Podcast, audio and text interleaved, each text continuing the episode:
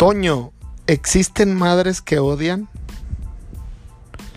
Yo soy Toño Miranda y esto es Believing.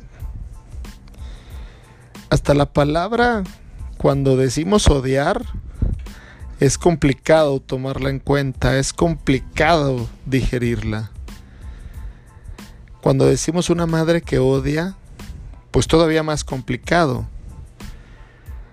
Incluso pensamos nosotros, o pensemos por un momento la imagen de la madre, la madre tierna, la madre cariñosa, la madre que siempre está. El amor de una madre nunca desaparece. Son muchos de los estereotipos que tenemos acerca de la madre. Pensemos en un barrio popular y no por decir que un barrio popular sea malo ni sea bueno, pero donde vemos gente que destroza eh, la calle, que pinta las bardas. Y nos encontramos con la Virgen de Guadalupe, que es una de las madres más conocidas en la historia de México, la más querida por la mayoría de la población que es de creencia católica, y vemos que no se raya, no se mancha, se cuida. Toda esta imagen de nuestra madre, la madre patria, la madre tierra, que se debe de cuidar, que nos da, que nos brinda, que siempre está. Hablar de odio, aquí entendiendo, bueno, primero la pregunta es, oye, ¿y si hay madres que odian, Toño? Sí, claro, sí, sí hay madres que odian. Recordar, así como en la envidia, lo que hay es un mal manejo de la admiración. O sea, eh, hay una admiración que se maneja mal, que termina en envidia, es el interés, el común denominador. El que admira y el que envidia hay un interés. Es igual en el amor y en el odio. El enojo, más bien el enojo, cuando uno se enoja es, digamos, lo normal, como la admiración.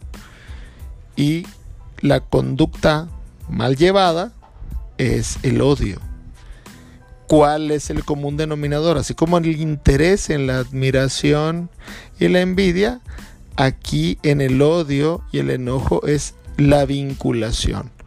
Toño, ¿qué fregados es vinculación? Es la manera como nos pegamos con el otro. Ah, o sea, como nos juntamos. No, como nos unimos amorosamente con el otro. Como nos vinculamos. Sin embargo, no nada más nos vinculamos por amor. Nos vinculamos también por odio.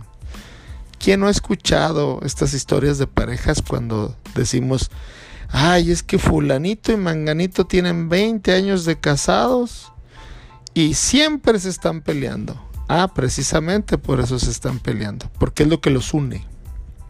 No saben vincularse estando contentos.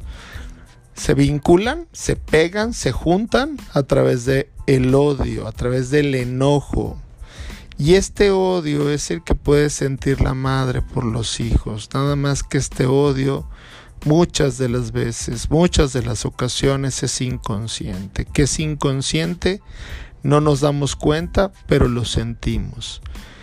Eh, la madre se descuida del hijo, no está cerca de él, no lo apoya, no lo valida.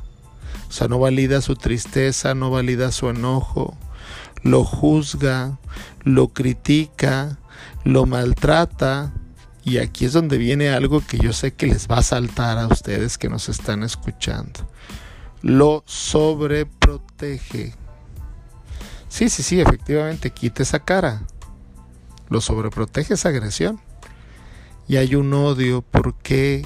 Porque finalmente inconsciente, ¿eh? inconsciente, por eso es importante ir a terapia hay un odio que dice la persona sentir y entonces hay un, un, odio muy grande que tiene miedo que a ese hijo le pueda pasar algo. Entonces es, no le vaya a pasar algo, entonces déjalo sobreprotejo. Déjale resuelvo la vida porque está medio güey. Dejando detrás de él porque no puede decidir.